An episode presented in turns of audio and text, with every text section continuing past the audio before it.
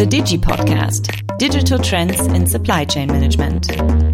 Hello and welcome to our Digi Podcast. I'm Thomas Holzner from Siemens SCM Digi Network with the Digi Podcast, a podcast on digital and innovative topics for procurement in the future. Today we are in a special situation. This is a special Digi podcast. And why? Because we are sitting in a factory in Berlin. Yes, Berlin. And it's mobility, rail infrastructure. When I look outside of the window, a lot of stuff you are needed now, especially in the flooded areas, because the signals, the masts and other stuff are produced here and in Braunschweig and somewhere else. I have the pleasure to sit together with Guido Rumpel. He is the factory manager of this factory network and together with Philip. Philip is a category manager, so he's the SCM part here. And he was the guy who gave me the hint that I should talk with Guido because what Guido is doing here is something new for Siemens. Why new? We talk a lot about our key priorities, growth mindset, and empower people. And I have to quote now Guido because I think that's one of the best statements I heard in the last few months. To empower people, you have to give the power to the people. I'm personally convinced that it's the right approach, but I think some of our management colleagues have some digestion problems with this statement. On the other hand side, when I reflect with Philip, I'm sitting here in a historical place with a factory that was not known for being flexible and innovative, and now it's running like hell. Same people, new management. So today I would like to explore what's new, what did Philip and especially what did Guido change and how was their journey and how was SCM a part of the journey. Hello Guido, hello Philip. Maybe Guido you start and tell a little bit about where we're sitting and what you're doing. Thanks Thomas for being here. It's quite a while ago we could invite guests here. So yeah, we are at a really historical place with a factory for rail infrastructure technology. And what we are doing is in the end bringing people from A to B with train technology. So here all the signals, the switches are constructed, designed, and um, of course produced to make all this possible. And what we are good in is really to provide our products to a very complex product and project world. So we have many projects and high variance and relatively low low volume. That are the things we are good in, really providing high mix, low volume and long life cycle. For all this, you need the expertise of the people. So our business is people business. People business. So Philip. Yeah, talking about people business. Thank you, Guido. Um, yeah, I'm the one being empowered here. My job as a category manager is to secure the supply of the material on the shop floor that everyone has the right material on hand to build those fantastic products we're seeing outside here. And if I'm really good at it, we are also producing at a competitive price level. It's an interesting statement from a strategic sourcing guy that's responsible for the availability. Normally we talk more about prices. And that's already the core of this podcast that Guido started here a huge transformation process. That's something I would like to reflect and share with you all. Guido, what triggered the change? And then maybe as a second question, what did you change? If you want to drive change, the most important question is the why. And if you look to the why, um, we came from a very classic factory setup. So we had very strong hierarchies. We had a functional separation, so different functions for buying material, for strategic procurement, for quality, for manufacturing, of course, and so on. And all these have concurrent targets and different interests. So one of the major conflicts, especially in the procurement and factory area, is price versus availability. So Philip, feels great to hear you talking about both uh, on this on, on, the same level. And if you if you come from this uh, conquering situation and separate functions, for all problems uh, you investigate, you you always hear two sentences. First, I was told to do so, and the second one is if the other functions would have done it right, our own function would be also okay. And so everyone is finger pointing at each other. And that was for us the, the point where we realized as a management team of the factory, we need to change this. We need to switch from this separated thinking, from the single thinking to a collaboration. And this was a, the simple idea, and that describes the why. So this was a typical situation at the Siemens factory with the hierarchy. But the second part was not typical because you mentioned not I, you said we had to change something. What exactly did you do to make this we happen? Exactly. It was in the end to eliminate the I uh, in the whole organization to bring the people together. So what we really did is we smashed the silos and uh, we created cross-functional teams. In our new setup today, we have so-called product groups, and there we have the procurement guy, the disposition guy, the buyer, um, the manufacturing guy, and the quality guy. They sit close to each other as one team, point one, and also physically sit together. The second thing is they have common targets. So yes, all have common targets working towards one goal, not having some yeah, very high level targets they cannot identify with, but really tangible, measurable targets on, on their level. And the third thing is, if we put all these experts together working for one goal, why not letting them define what to do and define the measures? So also the switch, and we had it in the intro, from the management taking any decision towards the experts group who have a room to to have their own decisions. That was a big change. So cross-functional teams, clear, tangible targets, and self-organization. That was the three main pillars of our change. So, Philip, self-organization, is this something new for you? Because normally we hear that the strategic ivory tower is doing his self-organized things and now you're sitting in the shop floor or on the shop floor. What about your change or the things that had changed for you?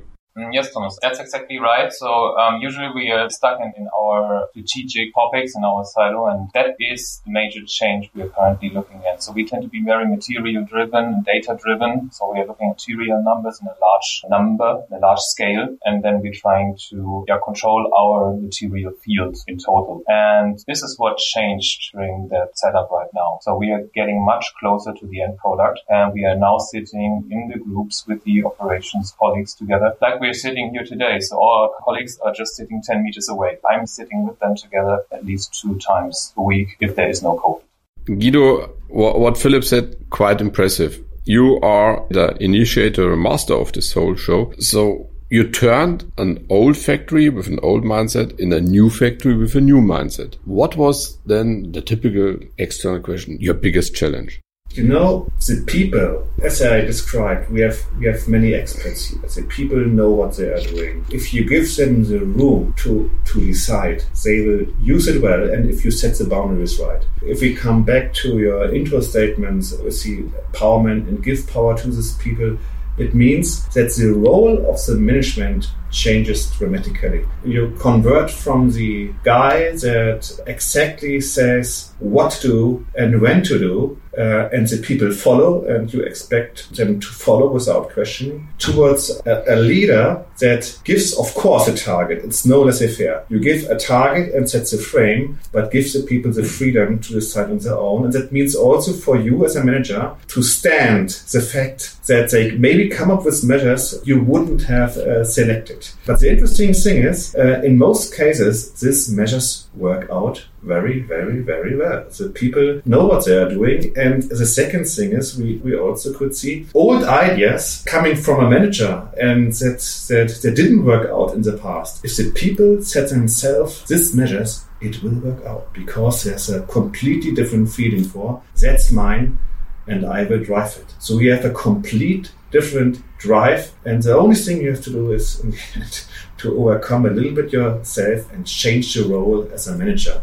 And that is, for me personally, uh, was my biggest challenge. It's always easy to say, we need to change something. But if you ask who wants to change, you will not see so many hands up. And so this is especially true for the management in this transformation. When, when did you start this journey? Two years before. So two years. And now I think the success we can see outside, also looking at the, say, development of this unit, you can also measure it. And I think what's also quite impressive, the biggest challenge is to change him or herself. Not so easy. Regarding now Philip, you, a strategic procurement guy is data driven. He works on his strategy. And now what are you doing now? No strategy anymore. Uh, You're sorting out material or you take some paint and you help in the production to paint the mask yeah, of course. So half of my time is spending on the shop floor painting the masts. Job enrichment. Yeah, job enrichment is part of job rotation. It's actually more like I'm now feeling more empowered by the bottom up solution process. So we are enabled to now bringing up own solutions as a team, but we are also asked to develop them on our own. And this might be um, one of the biggest challenges, not just for the managers, but also for the employees, because the employees were also quite used to get instructions. And this is something which also needs to change. And this is not something which just comes from the management. This is something which needs to be lifted up from bottom to top. And yeah, so we, we as strategic procurement, we are now part of the product group. So we are focusing on special products. We have the eye on the customer, on the problems, but we are trying to live the role more as a strategic sparring partner. So we're bringing in the strategic view into a group, building up solutions from bottom to top. And uh, this is the kind of role we are trying to live up to. But of course, the problem or the main focus is also on the point that we can't be just dragged into 100% operational business. So we, we also bringing in the strategic view from our strategic work. And maybe I'm allowed to add, and if you work together closely, all those typical target conflicts, they, they vanish. We are able to increase delivery reliability and productivity by reducing stock levels at the same time. We can reduce our sub-supplier costs and increase delivery reliability by, for example, building a second source. It's about collaboration and many things are possible um, that seems to be unreachable before. So it's really a little bit of magic. There was one, one buzzword within procurement, second source. What we noticed during COVID-19, procurement is always going for a second source and a lot of engineering manufacturing units say, mm, I don't need a second source. And this means you are also working on second source strategies together in this product groups, Philip? Yeah, of course. We are always monitoring our products according to their risk status. So we are just looking at the different materials. We're looking at the suppliers. And if we identify a material which might be critical, we are checking if there is a second source available. And if not, we might also invest money to build up a second source so that we can secure our, our factory supply and in the end the delivery, deliveries to our end customers. Maybe I can also, if we wouldn't have done this uh, in the last two years, we would be already messed up with the allocation topic today. For the steel area, for the must, for the for the PCB area, we built up together so much second source and saved a lot of money, by the way, and this saved us today in the allocation setup we have quite a strong statement nowadays. So this means we have now a new setup. I think it would be also interesting to talk with your new boss, Hendike Diers. She's the CPO of this business unit. And I think she also joined two years ago, roughly like you. So new minds, new setup, and maybe also one of the reasons that you have so much success. So we see now a change in the last two years with a quite impressive result. And now the typical consultant question, what comes next? We are already on the way to the next level. We thought a few months before, if the collaboration and the empowerment work so good on the operational level, why don't we put it to strategy as well? That's why a few months ago we introduced here the so-called objective and key results. That's a method normally used in the IT and startup Silicon Valley environment But in the end, it's the streamlining of the whole organization towards a goal, but also not only discuss operational, but strategic levels. And that is what we're doing today. Every three months, we review our strategy with the whole team, with 200 people. And everyone is thinking about how I can contribute with my team towards a common goal. So we align all organizational actions towards one common strategy. And that makes it also so powerful. I have to say, today, I cannot imagine to do it the old management way, to set up a big program and then see how it runs. So it's so much more powerful not to do such programs with 10 people, but utilize 200 people all going into the same direction. I can tell you this is also, will also in future be one of the cornerstones to develop further because the team can also do strategy. Interesting statement. Philip, what about then your role in the futures? what's next. If the team can do strategy, what you will do. In the end, that the team is able to do strategy is also a part of my role of being the sparring partner within the team. So I'm bringing in the strategic topics. I'm discussing the strategic topics with the team. I'm proposing topics. And in the end, we come out with OKR sets. OKR means objective key results, like Guido mentioned.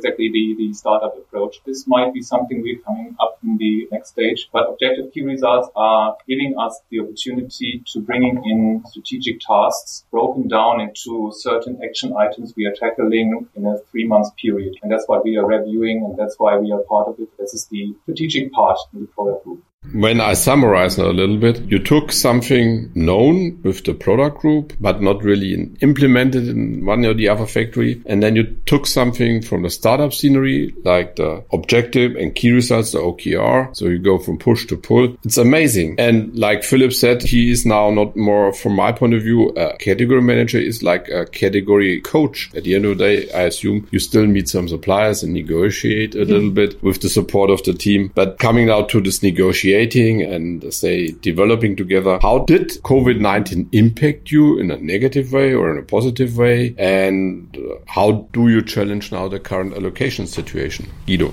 COVID, of course, hit us. Luckily, we had the chance in the beginning of the whole transformation to uh, bring together the people so that they have a chance to really grow as a team for some weeks at least before first lockdown. But also, COVID has shown that virtual collaboration can work out. So, in the end, the team works well also during COVID. And I would say maybe with the product group approach, even better. Why? Because if you work towards a common goal as a team, and this is already set up so that you don't have so much conflict. I think virtual collaboration works out better than you would have without. And uh, with the allocation, also here, Last week we had our OKR cycle four and the product groups together with procurement, they defined measures for reviewing materials and define strategies, what to do if we have impact on one or two of the major uh, materials, how to manage production and how to manage supplier. So uh, they very actively screen the materials and define their own measures how to cope with it. And I think this worked out very well. Philip, when did you meet last time a supplier in person? October last year, and it was part of like the starting allocation. So it was a real negotiation, but with all windows open and far distance. This means you work here virtually in a factory environment and you still have an output ratio that's tremendous. So if you want to, as a management team or as a manager in a cross functional team, you can improve performance, output, and quality and profit if you only work on the empowerment of people and the growth mindset. With this, I would say it could be also a showcase for the one or the other unit within Siemens. I'm coming to my favorite question, the last but not least. It's not only about the people who are talking with me, it's also about the person. But it's always up to you. What do you want to tell us? Who is Guido and who is Philip? Let's start with Philip. I would describe myself as a team player because I have the chance to work together with people and I'm, I'm really enjoying it, really enjoying the exchange of information. I'm enjoying it being part of product group um, and the process of developing solutions. And that is why I think I might be a good fit for this position at the moment. If I'm looking at my sports background, I would like to draw the picture in the soccer team where I consider myself as the team player by being the playmakers. We need to initiate actions by seeing opportunities. And this is something which is more on the strategic level. And that's why we are the strategic sparring partner in the procurement group, bringing in our experience in the product group of the operations business. Okay, so we have here playmaker. And Guido, how would you describe yourself or share something about you? Don't put me on the field. I'm not the goal setter. So to maybe complete the picture, um, for me it would be would be the coach with the with the whole management team. In the end, we ensure that our team, our soccer team, the stars on the field, our experts, they can do a great job. So we clarify the boundaries. We also set up the rules, of course, a little more than I coach, and also we train the people and coach them in order to make them collaborate in a, in a great way. So that's why for the management, it's more the, the coach role in the setup. And this in the very beginning of the transformation, we put also in a visualization, we draw a pyramid, the classical hierarchical pyramid, and we, we said to our teams, we need to invert it. So today, management is at the top, the employees are at the bottom, and we want you at the top because this is what's about. You know best what to do, make our business running. So we will give you exactly this empowerment. So, and today we are, I think, many steps ahead that this is, this is really becoming reality. After now this podcast, I understand what you're saying. Again, thanks to you both. And now for the people who are listening to, thank you that you listened until now to this Digi podcast. If you have questions about Philip or Guido or mobility, you can write us an email or you can find out more on the SCM Digi Network internet page siemens.com slash diginetwork. I'm looking forward to having you as a listener at our next episode. Yours, Thomas Holzner from the Siemens SCM Digi Network. Goodbye. The Digi Podcast Digital Trends in Supply Chain Management.